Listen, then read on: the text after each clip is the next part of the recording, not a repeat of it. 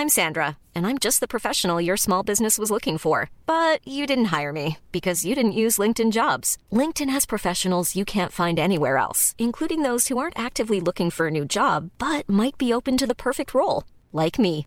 In a given month, over 70% of LinkedIn users don't visit other leading job sites. So if you're not looking on LinkedIn, you'll miss out on great candidates like Sandra. Start hiring professionals like a professional. Post your free job on linkedin.com/people today.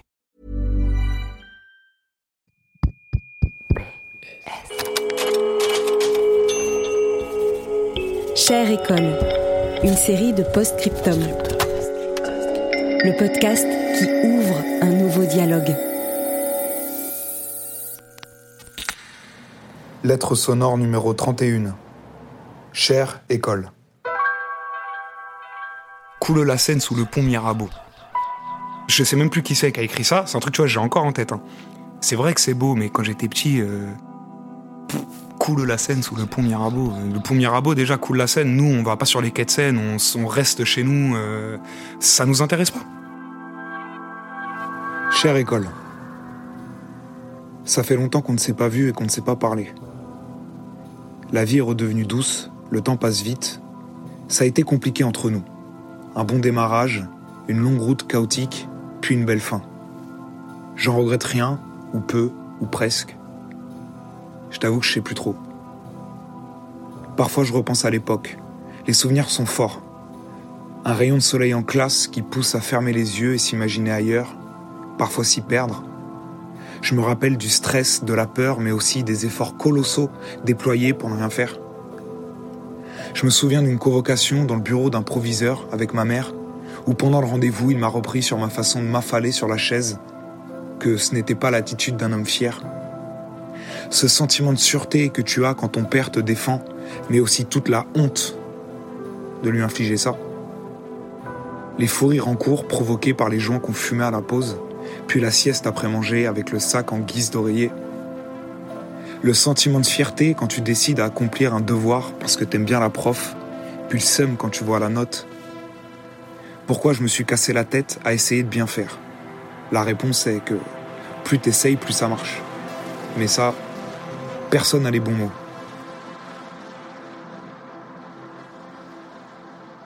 Je m'appelle Tristan, j'ai 28 ans. J'ai grandi euh, en haut de la rue de la Roquette.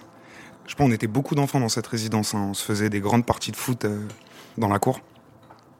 Parce que bon, mon père, euh, enfin mon père, donc il était enseignant déjà, mais enfin il bossait beaucoup. et ma mère, enfin elle, était anthropologue, du coup elle, voyageait beaucoup, elle passait beaucoup de temps à l'étranger. J'étais souvent chez ma nounou, quoi. C'est vraiment euh, une enfance euh, heureuse, quoi. C'est le souvenir que j'ai. Bah ensuite, euh, donc mon petit frère est né, donc on est resté quoi, je sais pas, un an dans cet appartement, un peu moins d'un an. Et puis on a déménagé, je crois que c'était en été euh, 99 ou l'été 2000, je sais plus. Du coup l'emménagement donc dans un grand appartement rue Tlemcen. Donc je découvre donc le quartier de la Banane. C'est pas très grand, hein. c'est Gambetta, Père-Lachaise et Ménilmontant, c'est le triangle. Enfin tu vois, t'as le parc du quartier. Quand tu lèves la tête quand t'es dans le parc, t'as les grandes tours et puis t'as aussi les gros blocs, donc des bâtiments sociaux. euh, et c'est vraiment un contexte où t'as vraiment l'impression d'être dans une cité de banlieue alors que t'es dans Paris. C'était beau, j'aimais bien, c'était vivant quoi. C'était vraiment vivant.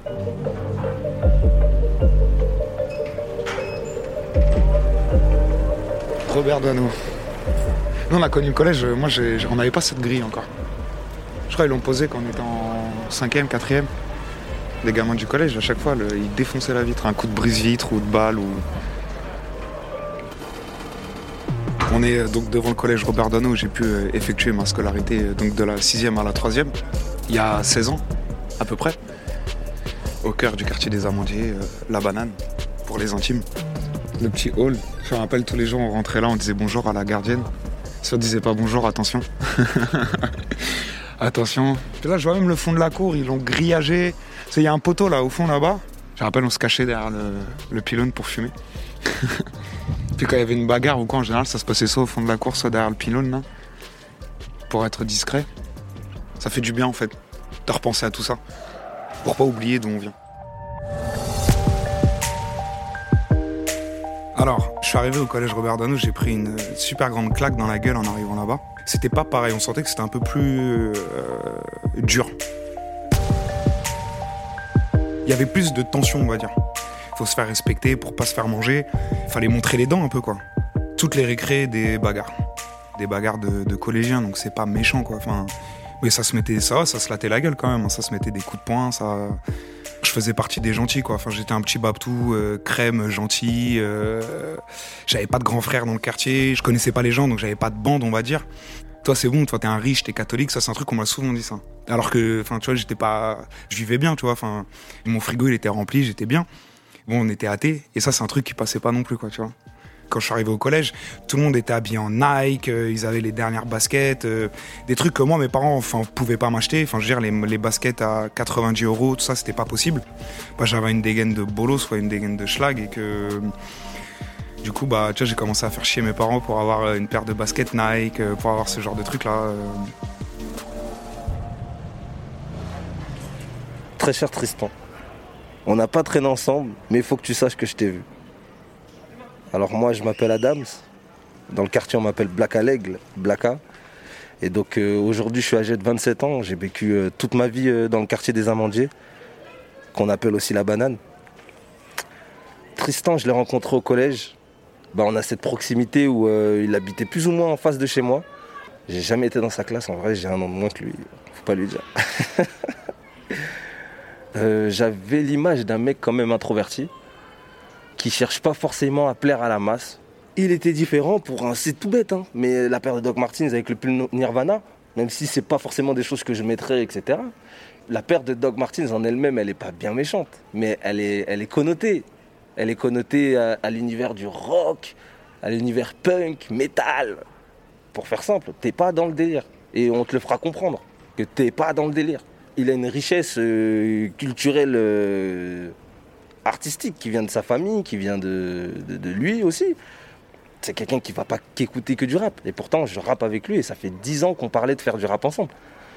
Mais c'est quelqu'un qui s'est jamais, euh, qui s'est jamais caché aussi d'écouter un peu de rock, qui écoute du reggae, qui écoute de, voilà, je parle de, de cette ouverture d'esprit là, de, en mode je suis comme ça. Ah,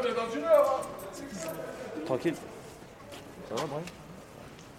Comme il l'a dit lui-même, c'était le Babtou du coin, et donc du coup, tu as ces a priori de. Euh, il a forcément euh, ce, chalet, il a forcément ce chalet à la campagne, ou à la montagne, où il peut aller tous les week-ends, cet héritage qui l'attend euh, avec des parts et des actions. Alors que le lot de difficultés et d'épreuves et de souffrances, il existe et il est réel.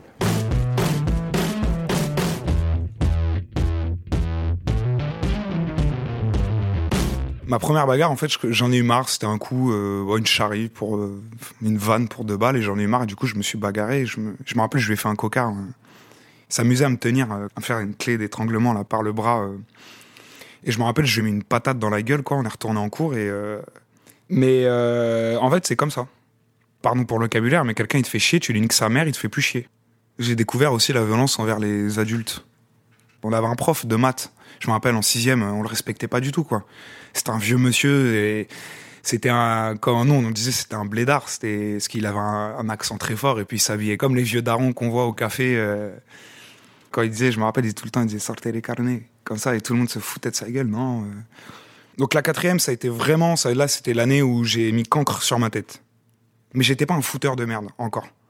Où j'ai vraiment commencé à foutre le bordel, c'était en cours de latin. Parce que mon père m'a inscrit, on va dire, de force hein, au cours de latin. Il voulait absolument que j'aille euh, faire des cours de latin. Et on est tombé euh, face à une professeure. Hein. Bon, euh, je la critique pas elle, hein, parce que bon, c'était une vieille dame et elle s'est retrouvée bah, prof dans ce collège-là. Et à mon avis, il faut pas mettre ce genre de gens. Ce genre de vieux-là, c'était une vieille dame qui était très spéciale, quoi. Et bah, j'ai commencé à la faire chier elle, à me faire exclure de cours. bah, je sais pas, ça me faisait marrer. J'avais pas envie d'être là. Et puis, bah, la seule à qui je pouvais le faire payer, bah, c'était à elle, quoi. Et puis elle était très passionnée par son latin, alors que nous, on en avait rien à foutre, quoi. Euh, enfin c'était moi, c'était vraiment ça. J'en avais strictement, mais rien à foutre, quoi. Puis il y a aussi un truc dont je me rappelle, c'est que je mettais énormément d'énergie à camoufler. Toute l'énergie que j'aurais pu mettre dans le travail scolaire, en fait, je la mettais dans à essayer de me défiler, en fait. Bon, je l'ai fait au collège et aussi au lycée. J'avais toujours deux carnets de correspondance. J'avais le carnet de correspondance pour le collège et le carnet de correspondance pour les parents.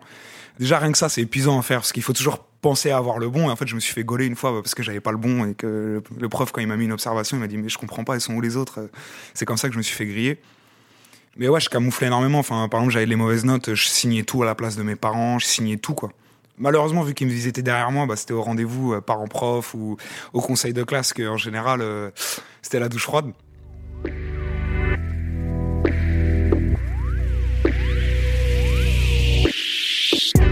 Des choses qu'ils n'ont pas compris. On se fait du mal pour sentir envie. Être dans la pénombre pour mieux briller. Je reste dans le silence avant de crier. J'étais dans le blizzard, mais c'est qui ça? Ils me regardent bizarre. Mes frères, on attire ce qu'on est. Pense à ce que t'es avant de jeter la pierre. Je me vois en train de voguer sur la mer, dans la cabine allongée. Les yeux vers le ciel, rallume un. Sur les nuages, l'horizon allongé. Coincé entre licite et piraterie. Tout pour l'entreprise, on n'a pas raté. Les gros depuis, je ne faut pas nous blâmer. Je me fais tout seul et ça pour la famille. Sous de groove à la prod et ça glisse. J'ai plus le temps pour les promesses. Je suis dans la dîne, je veux taper dans le mille. J'ai déjà tapé dans le mur à grande vitesse. J'ai passé trop de soirs où j'étais dans le mal. Alcool et weed remplacent le doliprane. Se mettre errer dans les rues comme un schlag. Je me fais du mal parce que j'ai mal. Ouais.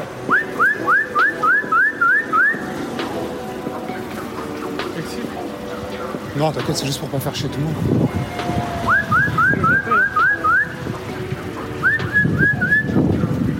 Là, il entend pas. Hein. Vas-y, passe un coup de bigot.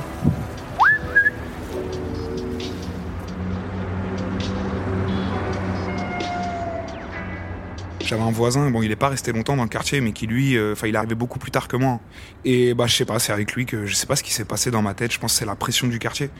Cinquième, j'ai commencé à fumer, mais c'est en quatrième que j'ai commencé à vraiment tomber en fait dans le dans le piège du cannabis, de l'alcool, euh, à fumer, à boire et après bah l'engrenage, hein, plus, quand tu commences, plus plus t'y vas.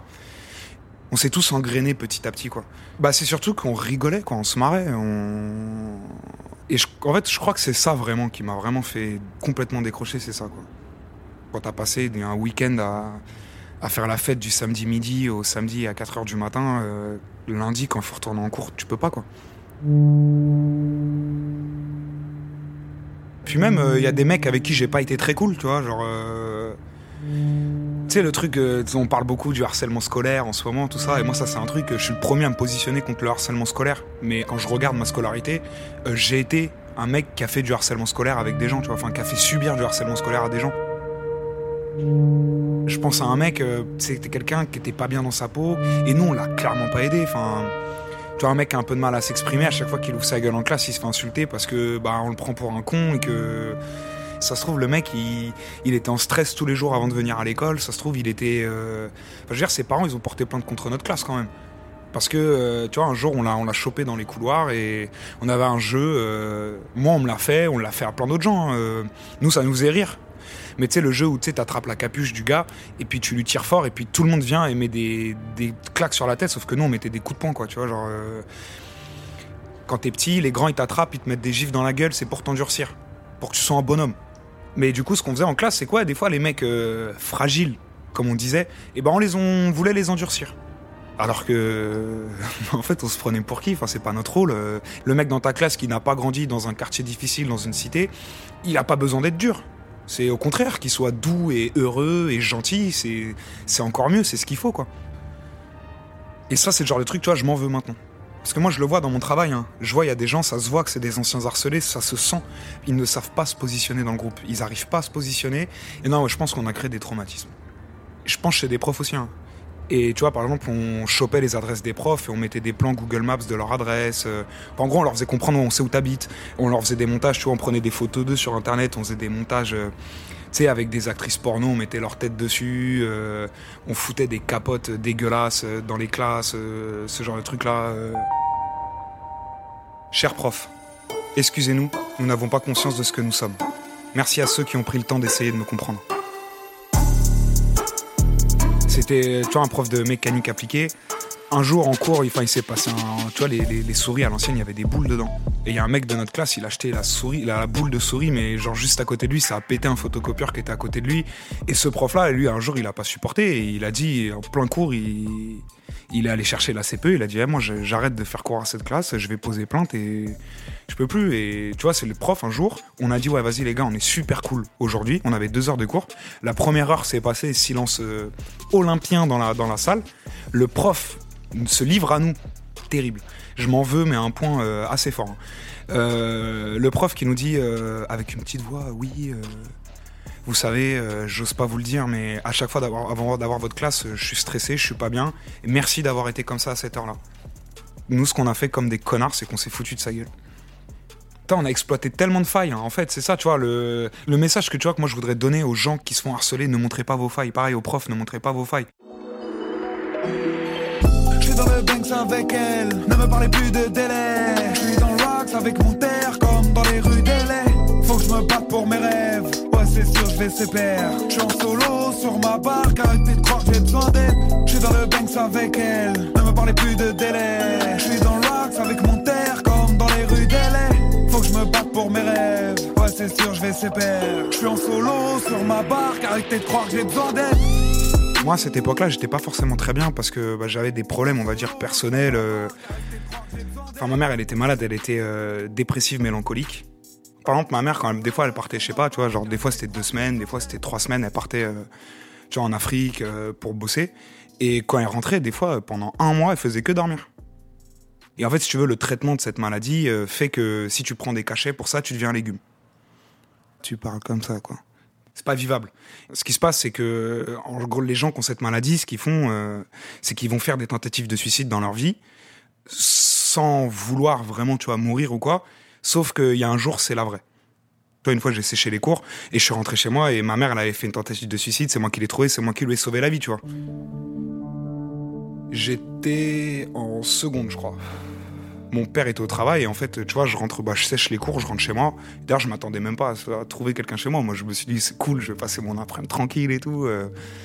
Et je rentre et puis, euh, enfin, tu vois, je, vois ma mère, elle est, elle est chelou, tu vois, genre, elle s'est levée, j'ai vu, elle avait du mal un peu à tenir debout de ça et c'est fonce-dé, genre, euh, tu vois, elle me disait, j'ai pas assez dormi. J'ai pas assez dormi. Je disais, mais si, ouais, je t'ai dormi toute la journée, réveille-toi, là, c'est bon. Du coup, j'appelle mon père, je dis, ouais, elle est bizarre, là. Et c'est mon père, il a tout de suite capté. Il m'a dit, appelle les pompiers et j'arrive. Et reste avec elle et j'arrive, tu vois. Mais il m'a pas dit tout de suite, en fait. Et c'est quand je suis allé dans ma salle de bain, j'ai vu, en fait. Tu vois, il y avait plein de médicaments, il y avait plein de boîtes pétées partout. Et c'est là, en fait, j'ai compris, tu vois. Je me suis dit, ah ouais, chaud. Chaud. Et du coup, ouais, quand j'avais 13-14 ans, j'avais besoin de me marrer, j'avais besoin de.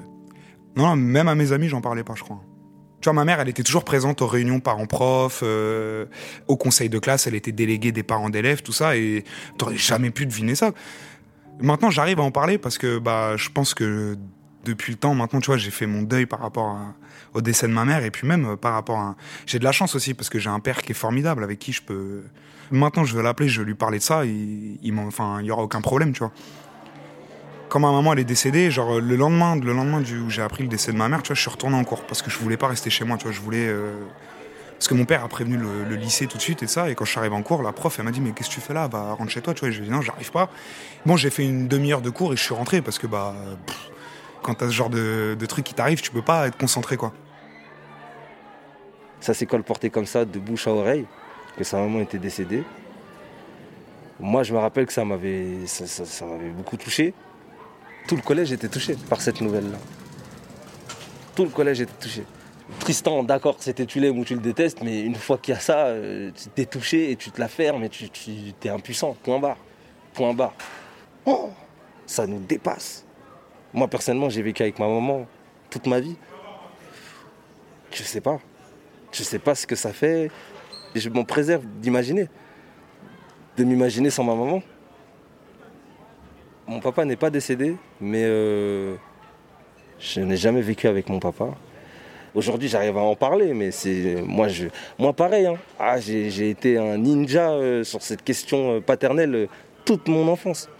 On te regarde beaucoup quand tu es au collège. Donc tu maquilles, tu maquilles. Moi, je sais que c'est des questions. toute la question autour de mon papa, j'ai esquivé toute mon enfance. Une question qui commence par mais ton père en fait là? Non, ça c'est un truc qu'on pouvait pas me. Ça là non. C'était insupportable.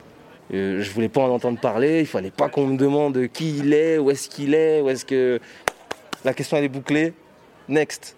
Tu vas à l'école avec tes problèmes, tu dois les maquiller aux yeux de, de- tous ceux qui t'entourent, c'est-à-dire le- le- les profs, les camarades, tous les intervenants qu'il y a au collège. Tu dois maquiller tes problèmes, mais euh, t'es qu'un enfant.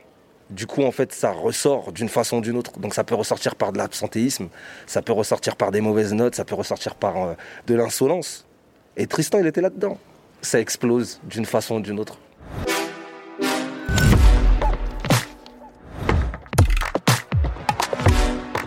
grandis, t'as besoin de conflits, donc forcément tu vas le chercher. Enfin, tu vois, t'en as, ça va être avec la police, t'en as, ça va être quand ils vont être dehors, ça va être les gens. Du coup, moi, vraiment, je pense que mon terrain de conflit, c'était l'école. Et en même temps, ça va être aussi mon exutoire. Tu rentres en conflit là où tu peux aussi l'être. Ma vie, c'était, enfin, à ce moment-là, c'était pas les livres, c'était euh... Ronsard. Qu'est-ce qu'on en a à foutre de Ronsard? Tu vois, je tripais sur MC Solar ou tu vois, MC Solar, par exemple, en écriture. Là, ouais, tu m'aurais fait étudier un texte d'MC Solar en cours, mais. Ah, mais là, j'aurais été le premier, j'aurais été le meilleur élève.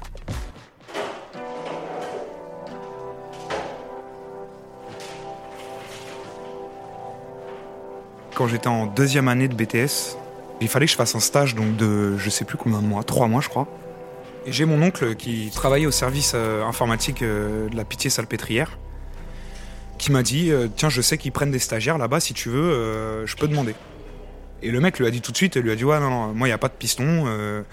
C'est lui qui m'envoie son CV, c'est je veux le rencontrer et, comme ça on verra. Et donc on commence l'entretien, il me demande de lui parler de mon parcours, donc je lui parle un peu de mon parcours et tout ça, et puis il me dit bon alors tu t'es renseigné sur ce que tu vas faire ici si on te prend? Puis moi je lui dis bah je sais pas. Il me dit mais en fait toi t'es vraiment un petit con, t'es un branleur. Il me dit tu viens à un entretien d'embauche pour un boulot, tu t'es même pas pris la peine de te renseigner de ce que t'allais faire. Euh, moi, j'ai pas l'habitude qu'on me parle comme ça, tu vois. Parce que moi, tu me parles comme ça, bah, tout de suite, je réagis. Euh, ouais, tu parles à qui euh, Tu vois, mais là, je peux pas. Parce que je suis dans un cercle où il y a mon oncle qui est à côté et je peux pas me permettre. Et il me dit, mais je connais ton histoire. Et il y a aussi un truc qu'il faut que tu te dises, c'est que un moment, il faut que tu arrives à être fier de ce que tu fais, que tu arrives à être fier de toi. Et si tu n'arrives pas à être fier de toi, essaie de rendre fier les gens qui t'entourent et ceux qui sont plus là. Quand il me dit ça, tu vois, bah direct, je pleure, tu vois, parce que je me dis, putain, mais il a raison, tu vois. Je m'étais jamais dit ça, en fait rendre fier les gens. Et en fait, c'est ce jour-là, j'ai appris en fait à être fier de moi. Du coup, je rentre chez moi, tout ça, et puis euh, bah, quelques jours après, il m'appelle et il me dit, tu sais quoi? Il m'a dit, je vais te faire confiance. Tu m'as clairement pas donné envie de te faire confiance. Il m'a dit, je te donne ta chance. Et il m'a dit, oublie jamais qu'il y a quelqu'un dans ta vie qui t'a donné une chance. J'ai commencé mon stage là-bas. Je me suis imposé, t'as pas le droit de faire de la merde. Quand on t'explique un truc, quand on te monte un truc, t'es obligé de prendre des notes. Dès qu'on parle, tu fermes ta gueule, t'écoutes. Si t'as fait un truc mal, on parle mal, tu fermes ta gueule, tu. Excusez-moi, je recommence. Et tu te donnes vraiment euh, les moyens de réussir, quoi. Chaud, tu vois, genre. Euh, parce que vu que je bossais dans un hôpital aussi, il y avait des. Faut pas déconner, parce qu'il y a certains trucs en informatique, tu le débranches, le patient il reçoit pas son traitement automatique. Euh, c'est chaud, tu vois, genre tu peux pas te permettre de faire ça. Et puis bah donc j'ai appris le métier, donc euh, bah ça a été dur hein, parce que ah, je, finissais mes journées, j'étais crevé quoi, parce que bah j'avais pas l'habitude de me donner autant. Et en même temps que je faisais ça, tu vois, je conservais mon mode de vie à côté, où je picolais, je fumais, on faisait n'importe quoi, et du coup c'était bah, c'était dur parce que bah, j'ai commencé aussi à comprendre que c'est pas compatible, tu peux pas euh, dépenser ton énergie à faire la fête. Ça m'a donné en fait un sens à l'école. Parce que là, en fait, j'ai commencé à me dire, ah mais en fait, ok, j'apprends tout ça pour pouvoir être capable de faire ça derrière. Et euh, donc j'ai fini mon BTS et tu vois, j'avais pas forcément envie de continuer euh, les études, mais en même temps j'avais envie. Et en fait, c'est avec des mecs dans ma classe, on s'est tous, euh, c'était magnifique cette année avec les élèves, parce qu'on est passé dans une dans une optique où on veut se tirer vers le haut. On allait ensemble, on allait aux portes ouvertes, on allait à des salons. Dès qu'il y en a un, il avait pas envie, on lui disait vas-y mec, mais viens avec nous, arrête de faire le flemmard, viens, tu vois. Et, et du coup là, tu vois, le groupe qui se serre les coudes. Et puis, bah, c'est quand j'ai commencé mon apprentissage que bah, je vais commencer clairement à me défoncer le cul à l'école, quoi, tu vois, à, bosser, mais comme un dingue. Et il y a des gens, ils m'appelaient le fantôme. Dans le quartier, on m'appelait le fantôme. Il y, a des mecs, quoi, le fantôme On te voit plus. Bah non, frère, je suis concentré à autre chose, là, tu vois, je suis. Au début, je le faisais pas pour moi, je le faisais pour mon père, parce que j'avais envie qu'il soit fier. J'en avais marre de lui ramener des problèmes, j'en avais marre qu'il soit inquiet. Je me suis dit, c'est aussi un moyen aussi de de rattraper aussi toutes les fois où j'ai fait de la merde et tout ça. Et ça, c'est un truc, même encore aujourd'hui, des fois, quand je parle avec lui, je dis, ah, papa, je suis désolé, excuse-moi. Hein. il me dit, non, mais c'est pas grave et tout. Je dis, ah, franchement, excuse-moi, papa, tu vois, j'ai fait de la merde.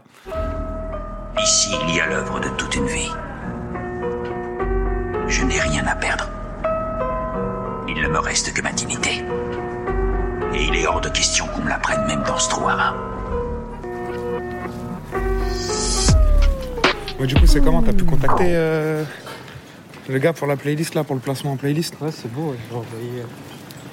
Là, j'ai demandé ça se passait comment. Puis le tarot, tout ça? Ouais, bah oui. Bien. Ça, ça vient après, ça. Ouais, faut qu'on pense euh, la semaine prochaine. Mhm. qu'on faut qu'on avance, faut qu'on termine les clips là. Ouais. Demain matin, on va tourner là en bagnole pour finir les repérages et tout ça. Ouais.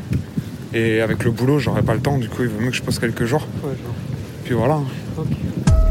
Passe-moi un saut que je dégueule ma rage. Sombre l'un de tes proches, jure qui va te niquer ta race.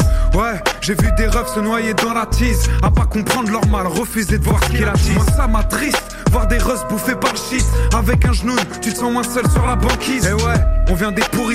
Tu crois que j'ai peur? Ma tête, elle veut partir. Mais en vrai, ça me crève le cœur. Abîmé par la drogue, la rue, un vécu excessif.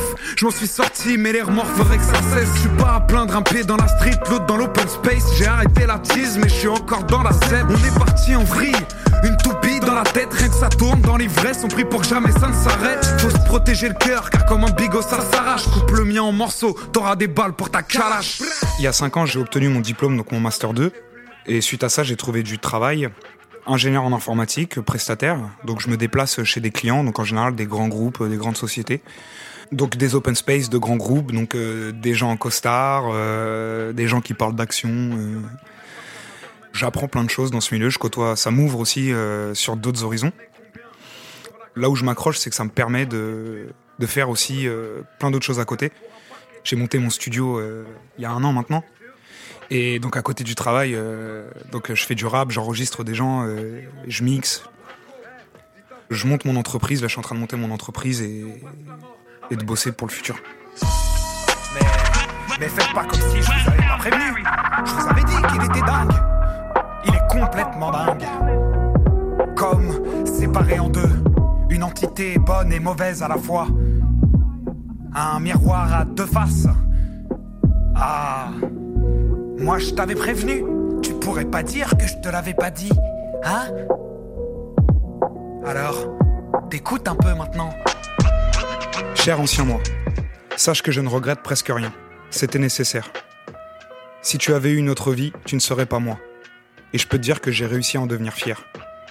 Tout ne sera pas facile, mais on a réussi. Laisse le temps faire, il guérit les mots.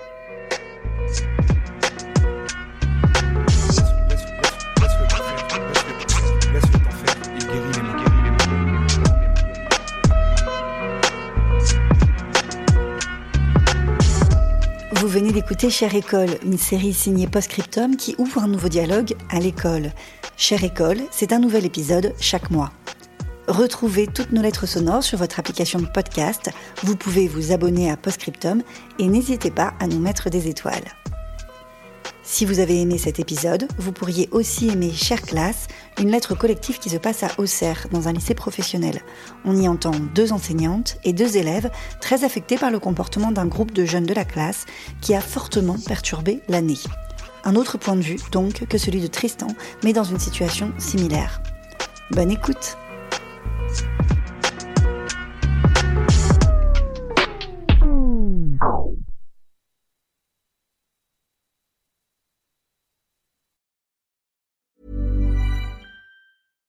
When you make decisions for your company, you look for the no brainers. And if you have a lot of mailing to do, stamps.com is the ultimate no brainer. It streamlines your processes to make your business more efficient, which makes you less busy. Mail checks, invoices, legal documents, and everything you need to keep your business running with stamps.com. Seamlessly connect with every major marketplace and shopping cart. Schedule package pickups and see your cheapest and fastest shipping options from different carriers. With rates up to 89% off USPS and UPS rates. And with the Stamps.com mobile app, you can take care of mailing and shipping wherever you are. Make the same no brainer decision as over 1 million other businesses with Stamps.com. Sign up with Code PROGRAM for a four week trial, plus free postage and a free digital scale. No long term commitments or contracts. That's Stamps.com. Code PROGRAM.